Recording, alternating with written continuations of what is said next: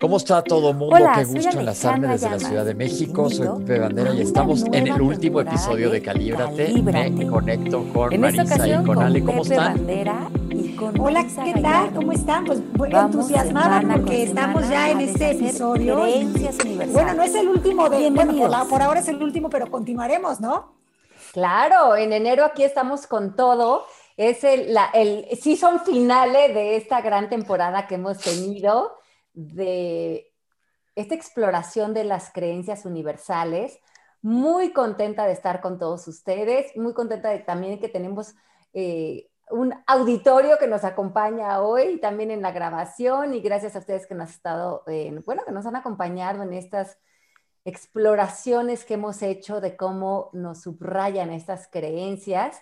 Y hoy vamos a despedir el año con esta con este último tema, a ver qué, a ver qué eco les, les, pues les, retumba en los oídos. Vamos a hablar acerca de puedo controlar cómo otros se sienten con respecto a mí. ¿Qué piensas de esto, mi Pepe? A ver, déjame barajeármelo un poco lento. ¿Qué piensan los ¿Puedo controlar lo que otros piensen de mí? Es como si yo manipulara una situación para que alguien me apruebe o para que alguien me repruebe, o para que yo le dé lástima, o para que digan, este es un picudo, etcétera. Es como buscar la aprobación ajena a través de mis acciones. Bien, saqué 10 o menos. Sacaste 11. 10 felicidades. O sea, estás controlando muy bien lo que pienso respecto a ti. Pero es que yo creo que tiene mucho trasfondo. Claro. Mucho trasfondo, pero no se me había ocurrido, porque yo creo que cuando verbalizamos muchas veces las cosas la traemos a la conciencia y pues sí, a lo mejor estoy haciendo esto para darme una cucharada yo solito de lo que estoy buscando. Claro.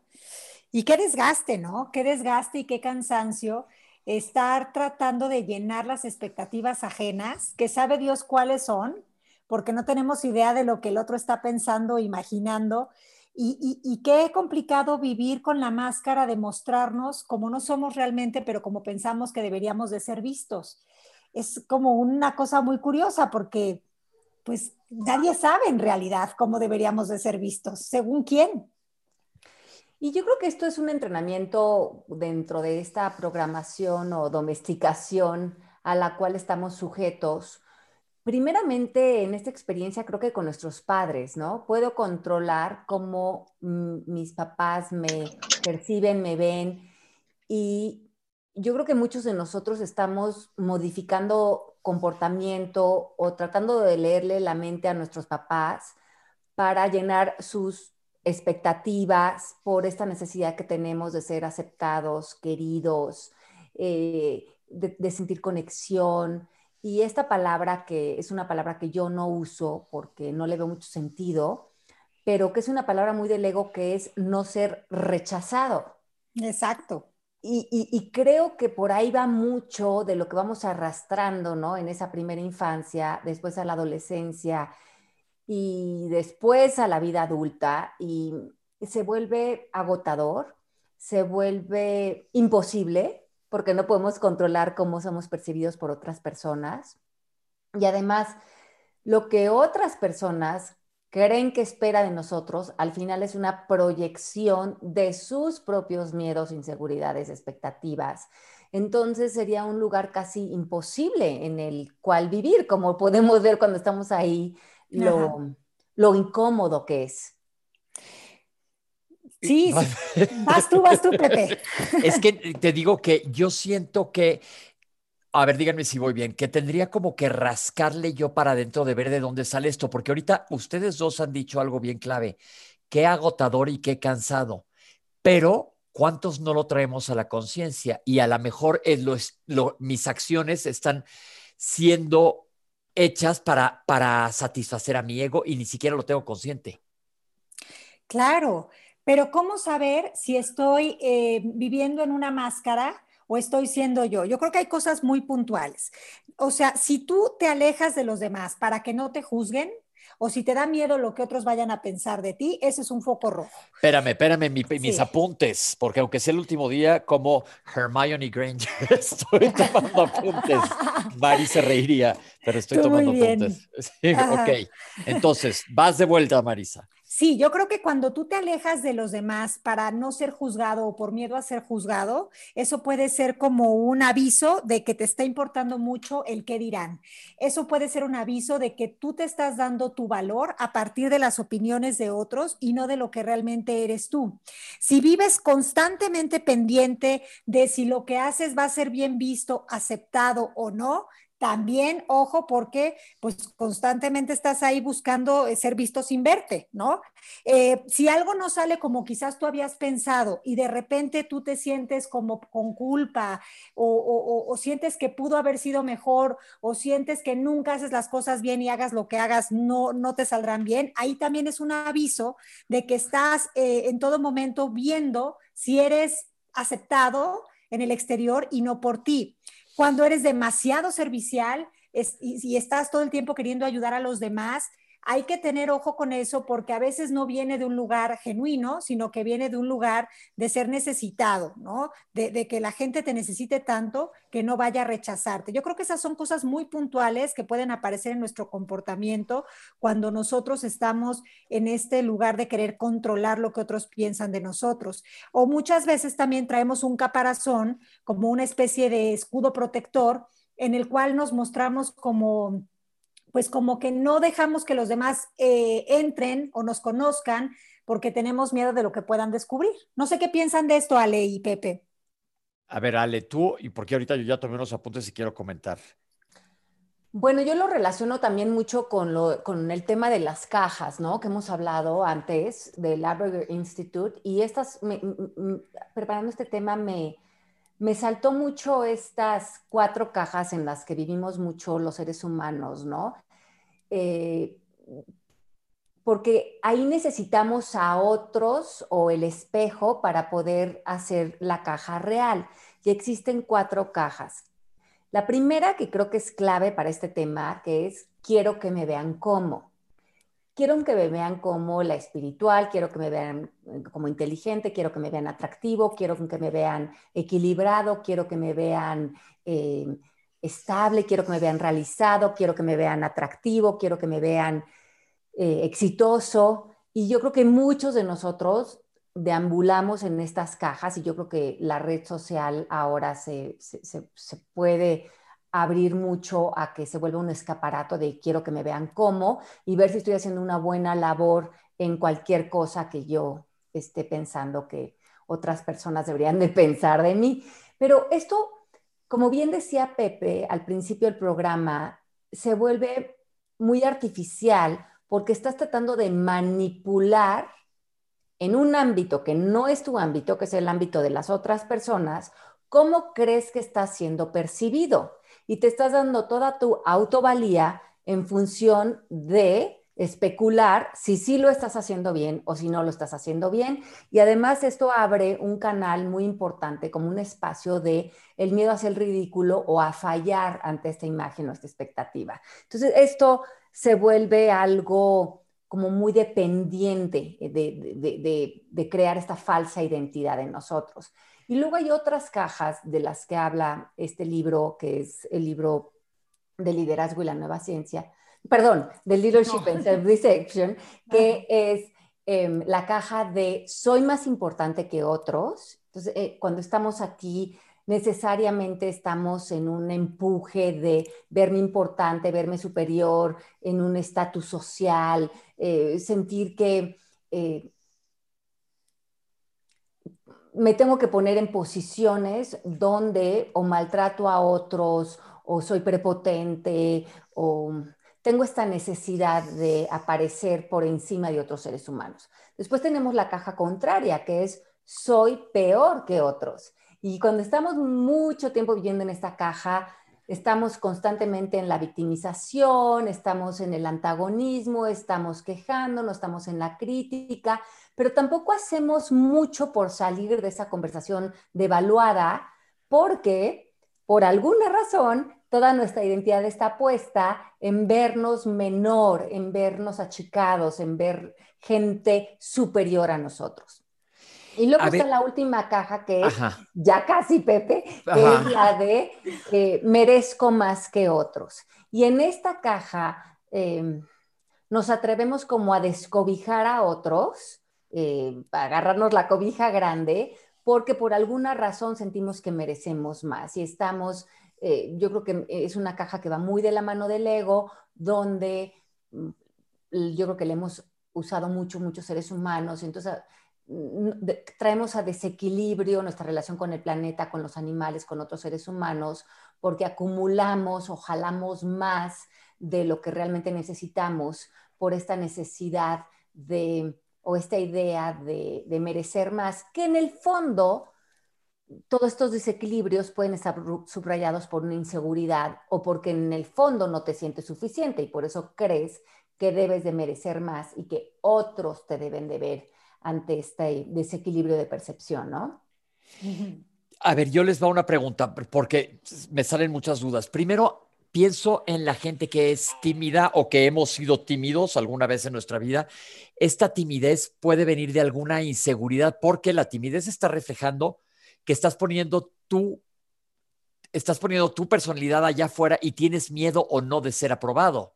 Entonces el tímido, el tímido, eh, mucha gente dice, el tímido, las gentes que de repente son muy groseras, no saludan, no saludan o así, no es que sean groseras, es que son tímidas. Pero la timidez, si le rascamos bien, viene de por aquí, de una inseguridad. Eso lo veo pues, por un lado. Y por otro lado, cuando dices que me quiero sentir más que los demás, pero esto también me trae al mismo agujero de donde estoy saliendo, de que tengo una una carencia, entonces necesito esa aprobación de los demás y va a ver mi ego cómo hacer para que me la den de vuelta. Exacto. Pero entonces, ¿qué hacemos? Yo eh, les confieso, yo he sido, ahorita que me estoy dando cuenta, yo he sido así de repente, ¿eh? que quiero ser así, Juan Camaney, bla, bla, bla, eh, estoy, soy un, yo las traigo todas, ya sabes. Este, pero nunca lo había visto desde cómo, cómo le rasco, cómo me doy cuenta y qué hago con esta inseguridad. Mira, yo creo que lo interesante primeramente es reconocer que existen estas cuatro cajas, que casi todos los seres humanos pasamos parte de nuestros días en, saliendo o entrando de alguna de estas cajas. Quiero que me vean como, quiero que me vean importante, o a veces me siento menor que otras personas o por abajo de alguna manera, no sé si en estatus social, intelectual, espiritual, o ahora siento que soy más importante que otros y me siento con el derecho de eh, maltratar, de ser prepotente o de no echar ojo a algo que sería importante que estuviera yo al pendiente de otros seres humanos. Entonces, siento que estar en estas cajas lo que hace es que justifica comportamientos, ya sea de eh, poco poder, de poca responsabilidad o a veces de un desequilibrio de cómo nos conectamos unos a otros como hermanos, ¿no?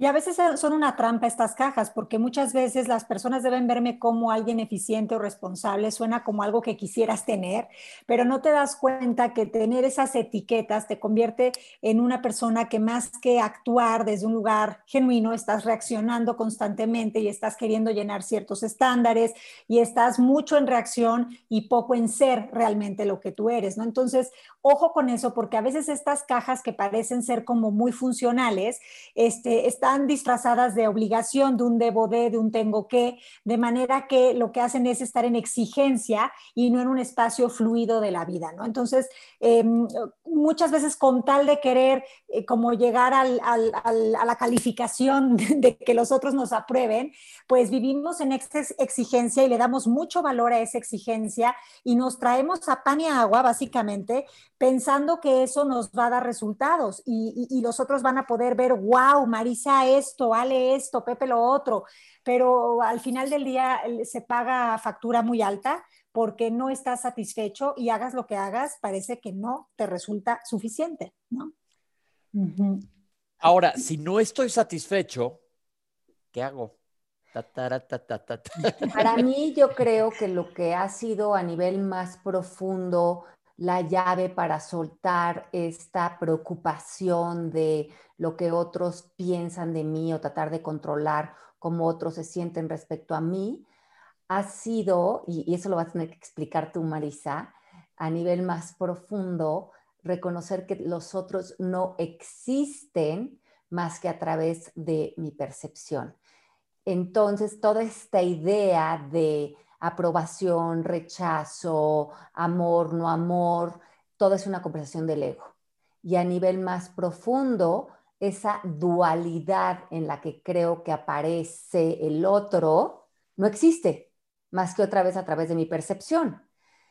esto, conforme lo entiendes a nivel más profundo, te empieza a abrir la posibilidad de que ya no te importe genuinamente, no desde que, ay, no, ya no me va a importar lo que otros piensen de mí, sino genuinamente ya no te importa porque te das cuenta que para ellos tú también estás siendo solamente una proyección. Igualmente que tu rechazo o tu aprobación o tu aplauso o, tu, o eres mi ídola o no, o, no me gusta nada lo que haces, o, es que da igual, e, e, e, es que es tan superficial que no podríamos poner ahí la atención, sino ver que los otros seres humanos son presencias, yo soy presencia, eso es todo lo que hay, eso es lo único que es real y, y las opiniones son tan pasajeras, tan, eh, tan, tan, con tan poca realidad que no cobran ya ningún tipo de importancia, digamos. Sí, yo creo que lo explicaste divinamente, Ale.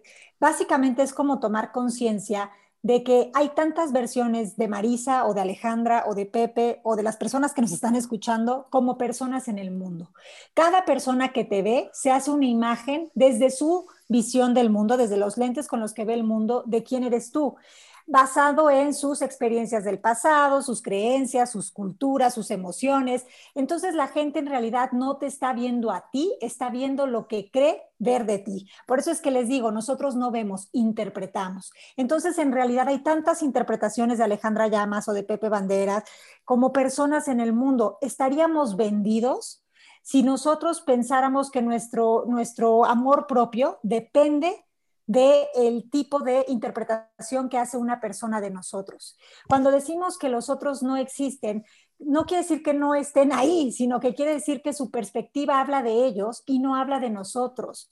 Em, por eso es que esta parte de, los cuatro acuerdos de don Miguel Ruiz me hace tanto sentido. nada, nada es personal, porque todo está teniendo que ver más con el otro que contigo. Pero si tú lo decides hacer personal, es porque tú resuenas con una información que esa persona comparte. Si alguien dice, Marisa es idiota, pues mira, en muchas ocasiones sí, pero si a mí eso me afecta, yo lo estoy haciendo personal y si lo estoy haciendo personal es para indagar a nivel más profundo qué es lo que está resonando de mí con esa persona.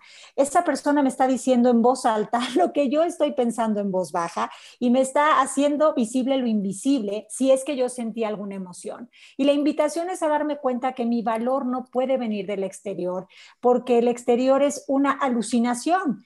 Lo único que existe es mi mundo interior que se construye de mis pilares, mis creencias, ideas, pensamientos, de la conexión con mi sabiduría interior y también con mi, con mi, con mi sexto sentido y con mi sentido común. Entonces, creo que la invitación es a esa, que si en algún momento nos ofendemos o si en algún momento nos ponemos tristes porque alguien no acepta lo que somos, en realidad esa persona está hablando más de ella que de nosotros y si a nosotros nos despertó una emoción, nos está invitando a deshacer el juicio que nos separa de vernos como lo que somos, seres de amor, plenos, dichosos, y que en realidad, ya lo hemos dicho muchas veces, todos somos parte del todo, todos somos uno. ¿Por qué? Porque somos energía.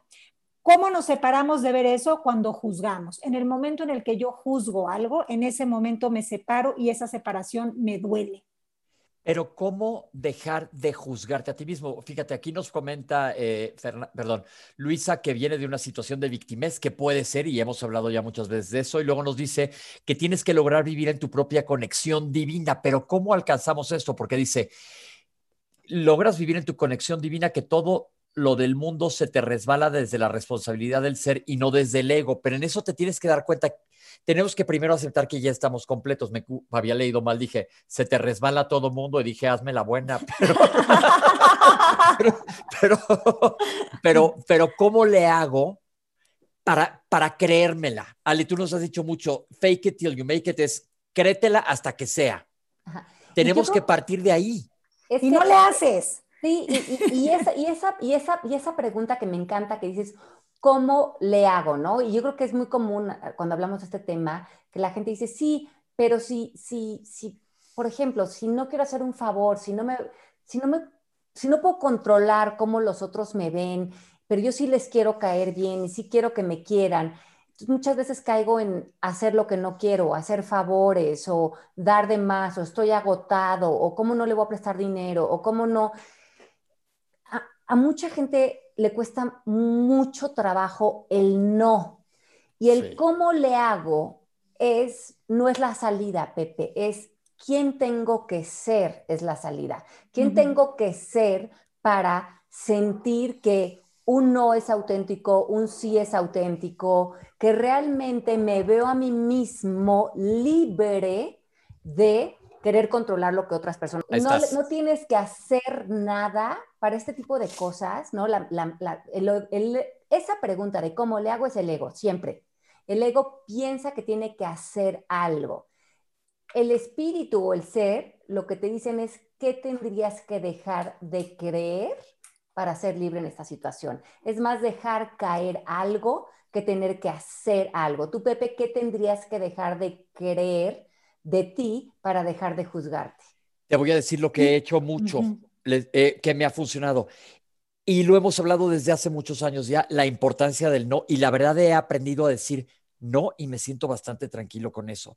Porque a veces te voy a decir, digo no porque no tengo ganas y lo digo, la cuenta, oye, te invito a una cena. No, sí todavía doy explicaciones, pero a veces mi explicación es porque no tengo ganas y ya está en el ámbito de la otra persona que lo acepte o no, pero sí me han seguido invitando, entonces sí me lo han aceptado.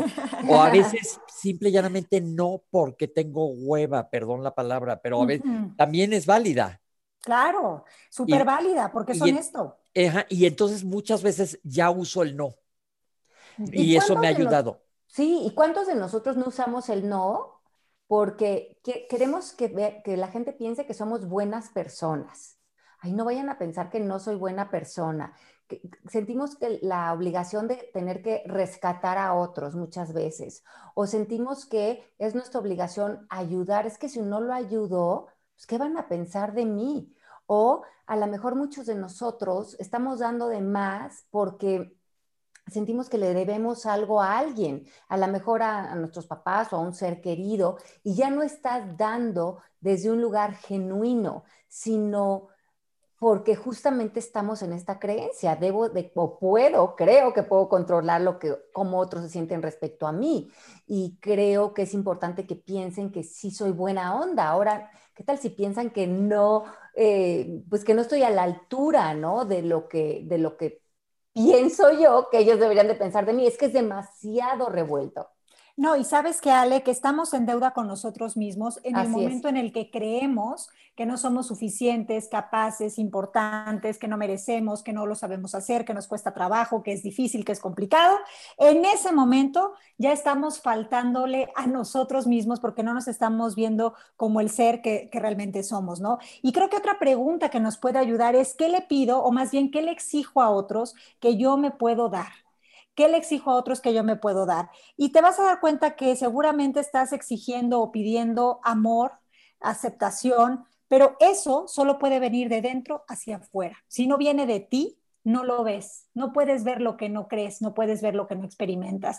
Es más, puedes tener una relación de pareja en donde tienes esta pareja que constantemente te dice, pero qué maravilloso, pero cómo te quiero, pero qué bárbaro, pero wow, pero te traigo la flor, pero te traigo el chocolate, y tú puedes decir, ¿qué, está loco o loca? ¿Qué ve? ¿Qué me ve?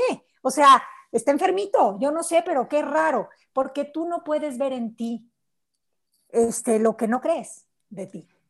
Y esto pues, yo creo que va un poco de la mano con lo que hemos hablado, Pepe, antes del síndrome del impostor. Sí, exacto. ¿No, mi Marisa? Que es esta idea de le doy una imagen a los otros, mm, estoy jugando muy bien el rol de que sí soy espiritual, de que sí soy inteligente, de que sí soy, pero en el fondo, si supieran mi triste verdad, en realidad no me querrían, y, pero no estoy pidiendo controlar cómo los otros me están percibiendo o lo que piensan acerca de mí. Y ahí es donde entra durísimo esta creencia.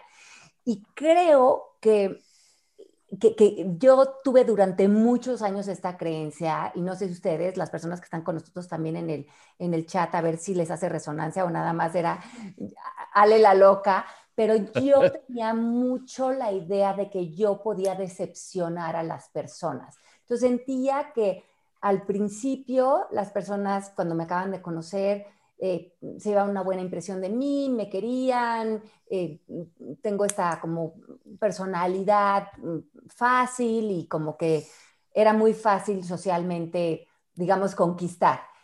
Pero sentí que conforme pasaba el tiempo y me conocían más, se iban a decepcionar de mí y yo quería controlar cómo se sentían respecto a mí. Y esto lo repetía con las parejas o con las amigas. Y si por alguna razón la pareja se retiraba o la amiga dejaba de hablarme, en vez de ver eso como algo neutral, yo reforzaba esta idea de he decepcionado a una persona más porque no estuve a la altura de o no pude controlar lo que otros pensaban acerca de mí. Y esa, ese círculo en el que yo vivía me tenía a mí durante años em, como que echándole muchas ganas a las relaciones, pero desde este lugar de no te quiero decepcionar. Yo ahí estoy igual y todavía de repente me pasa, ¿eh? de repente digo, y me aplico, me autoaplico, aprende a decir no, aprende a decir no, porque ya estaba yo como, como Shiva, así que hasta con la pata parada, ya sabes, y 30 brazos asistiendo, y dije, ¿y dónde quedas tú? Por complacer a todos para que tengan una buena imagen mía. La verdad, sí, lo acepto. Y, Oye, y, todo ese sufrimiento, Pepe, que nos pudimos haber evitado con las parejas, ¿no? En la juventud, ¿Cuántas veces caímos en esta creencia de yo creo que debo de controlar cómo tú te sientes con respecto a mí, porque eso me va a dar la definición a mí como ser humano. Y si tú ya no me quieres, entonces yo ya no valgo. Y creo que si saliéramos de ese, de ese diálogo, de esta creencia, si la pudiéramos eliminar en las relaciones de pareja, las relaciones de pareja serían otro cuento. Y no solo esa, ¿no? También la de yo debo de hacerte feliz, yo debo de cuidarte y de agradarte, todas esas están muy vinculadas al tema de la pareja, incluida la idea de yo debo de ser perfecto, que viene de lo que socialmente está bien visto. Yo debo de ser, medir tanto, verme de tal manera, tener determinado trabajo, una cuenta de banco de no sé cómo, este, comportarme de determinada manera, y si no tengo eso, pues no valgo. ¿No? Entonces ya no sirvo, entonces ya fuchi, entonces ya excluida. Pues no, ya eso tampoco, ya no viene al caso porque sufrimos mucho y lo que hacemos es eh, querernos obligar a encajar y luego por eso vivimos en, en desesperación, en frustración y en ansiedad porque nos parece que no somos piezas de Tetris, ¿no? No, no, no, no, no te cabe la pieza y no es porque no quepa, es porque estás obligándote a ser quien no eres. Y me encanta este dicho de Byron Katie, que la primera vez que lo, lo, escuché, así me quedé con así con el cerebro abierto de what other things other people think about me is none of my business, ¿no? Exacto. Lo que otros piensan de mí no es mi problema, o sea, no, no me incumbe.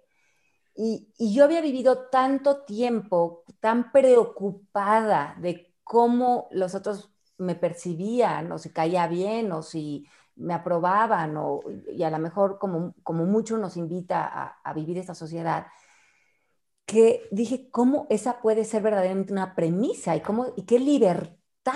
Pero y sí es cierto, y además ni siquiera es que me puedo meter en la cabeza de otras personas.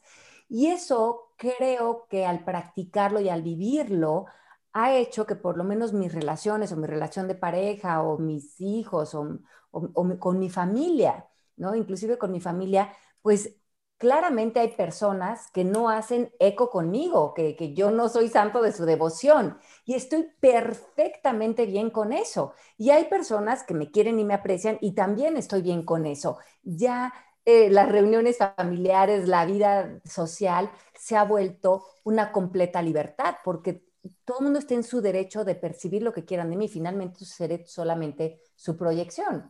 Y, sabes si tienen algún feedback eh, bueno que decirme, estaría muy abierta a escucharla, pero no más desde el amor y no desde la crítica, porque siento que no tiene mucho que ver conmigo. Dijiste una cosa bien clave que me cae literal, valga la redundancia, porque no es la frase más querida del momento, como anillo al dedo. Yo me acuerdo antes que decía sí a todo, iba, sí a todo, iba en, en plan social, iba, híjole, a la apertura de una puerta. O sea, estaba yo en primera fila. Y ahora, este, no quiero, no quiero, no voy, me quedo delicioso con mi té, porque gracias a Le Llamas hay que saber que tomo ya mucho té. Como de un litro cada noche. y es agustísimo, agustísimo.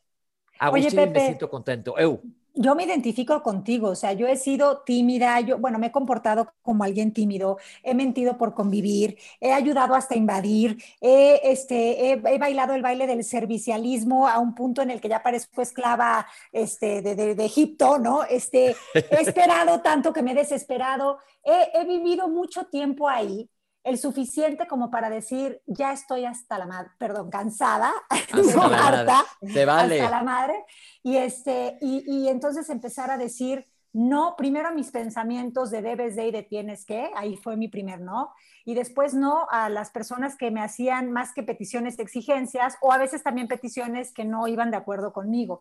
La liberación está en el lenguaje, pero también está en reconocer que uno tiene derecho de ser, y el derecho de piso solo te lo das tú. Me encanta, me encanta, oigan, y ya, estamos llegando al final del tiempo, pero dense cuenta cuántas veces ustedes han hecho esto de manipular a otros para que te, para que te vean. Si la manipulación fuera un arte, les voy a contar una frase que me dijo mi abuela, que yo la, la, amaba mucho, mi abuela la quiero muchísimo y fue conmigo, tipo, se decía, me dice, el ser inteligente es hacer creer a tu abuelo, a mi papá grande, que él tiene la razón de todo por estar haciendo justamente lo que me da la gana a mí. en el arte de la manipulación, pero ella estaba siendo coherente con ella en ese momento y como tú dices, en la pareja entran miles de acuerdos, mis abuelos ya se murieron, tendrían más de 100 años ahora, pero, pero ¿cómo te das cuenta que ya cambiamos? Afortunadamente he dejado ese chip atrás, la neta. Bastante Oye, y, y, yo creo que más que manipular se llama persuasión, ¿no? O sea, suena como más, este, como más, no sé, elegantioso se me hace a mí. Persuasión, este les digo que, ¿sabes que esa, es la palabra persuadir? Cuando yo era adolescente creía que era lo mismo que seducir. Me parece una palabra tremenda. Mira, el poder de las palabras. El poder de las palabras. Y yo creo que lo, lo, lo, que es muy importante que nos llevemos para estas fechas, que a lo mejor muchas personas ven a algún familiar o están eh, en, en, los temas de, de las fiestas navideñas, bueno, no sé qué tanto se, se, se, se, lleva a cabo con el COVID, pero, eh, pero bueno, siempre son fechas en donde ah, la gente está replanteándose mucho a lo mejor sus relaciones o, o, los, o, que se van a ver o que habían habido pleitos o conflictos.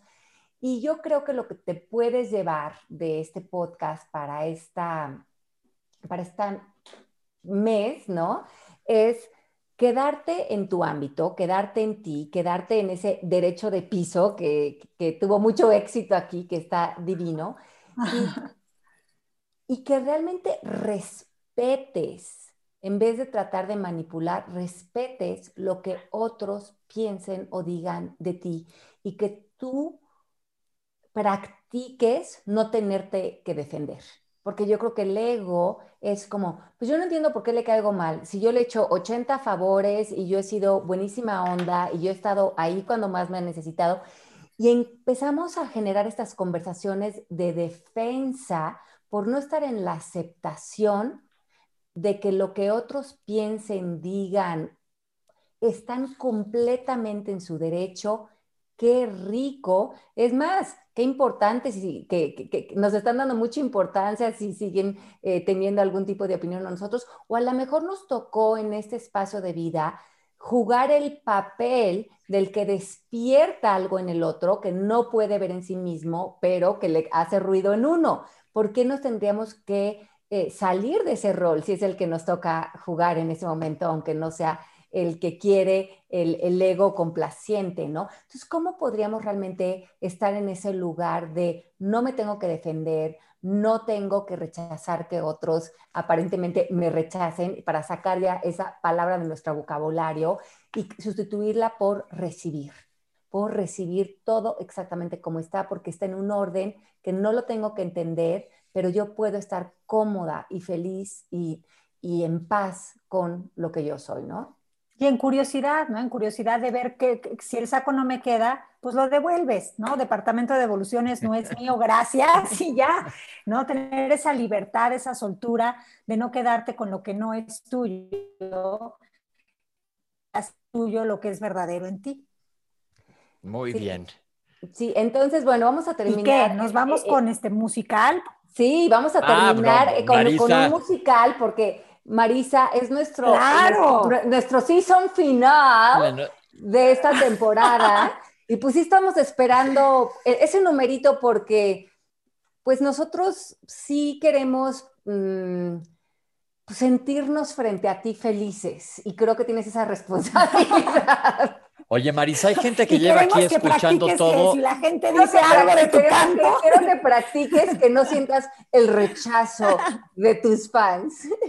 Les voy a decir que cuando Marisa canta, yo me quito el bueno, sombrero. pues yo les cantaría. Ajá. Les voy a cantar la de la gente me señala, me apunta con, el, dedo, susurra mis espaldas y a mí me importa un bledo. ¿Qué más me da si soy distinta a ellos? No soy de nadie, no Nadie, tengo, no tengo dueño. dueño.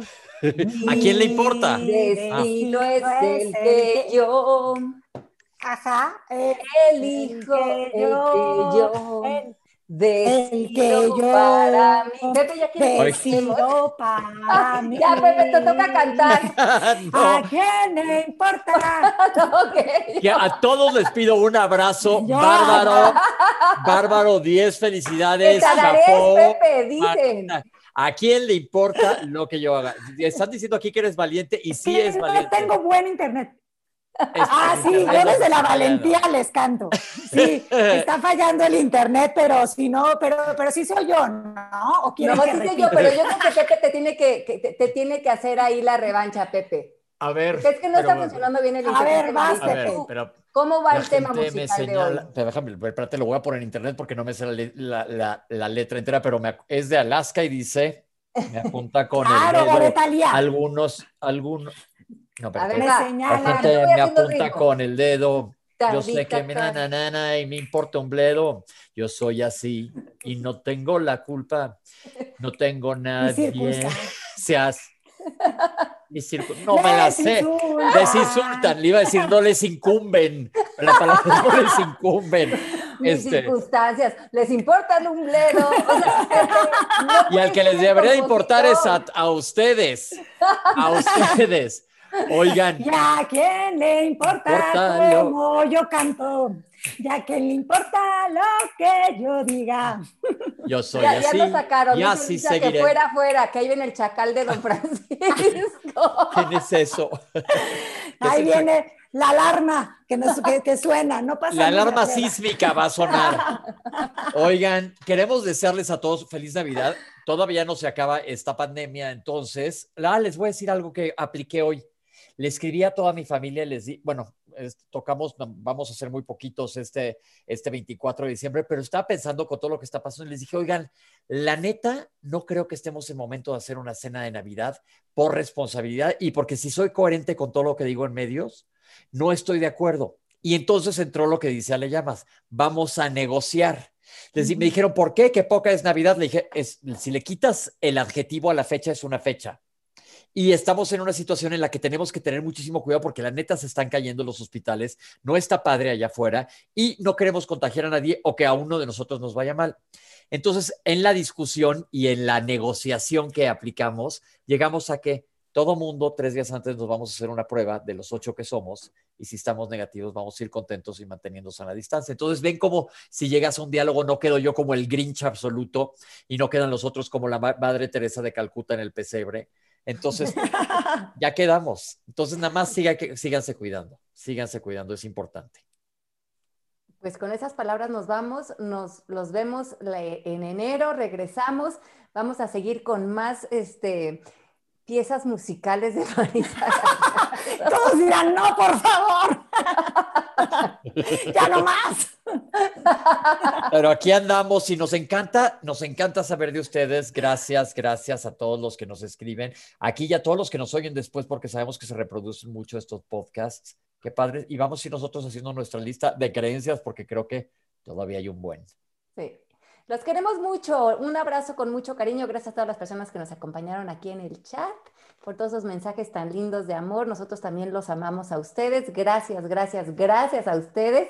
Gracias Maricia, gracias Pepe, gracias Fer, que ahora nos estás acompañando en la producción de Calíbrate. Gracias Mari, que por aquí llegó.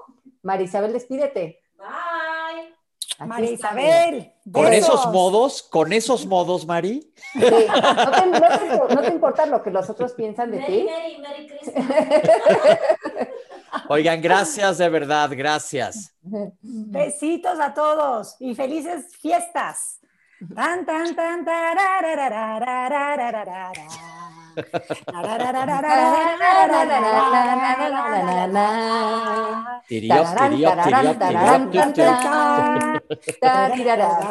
Hoy a Mari le vamos a complicar la producción. Hay dos piezas musicales. Dos piezas. Ah, es que estamos practicando que no puedo controlar lo que otros piensan de mí. Entonces. Ah, va a ser un remix de Alaska y, la, y, y Dinarama y la, y la Villancicos, Villancico. villancicos navideños de la época. Ahí te quiero Luis ver, Carroll. María Isabel. besos. Besos. Los quiero. Chao, chao. Bye. Gracias. gente me señala, me apunta con el dedo, susurra mis espaldas y a mí me importa un bledo. ¿Qué más me da si soy distinta a ellos? No soy de nadie, no tengo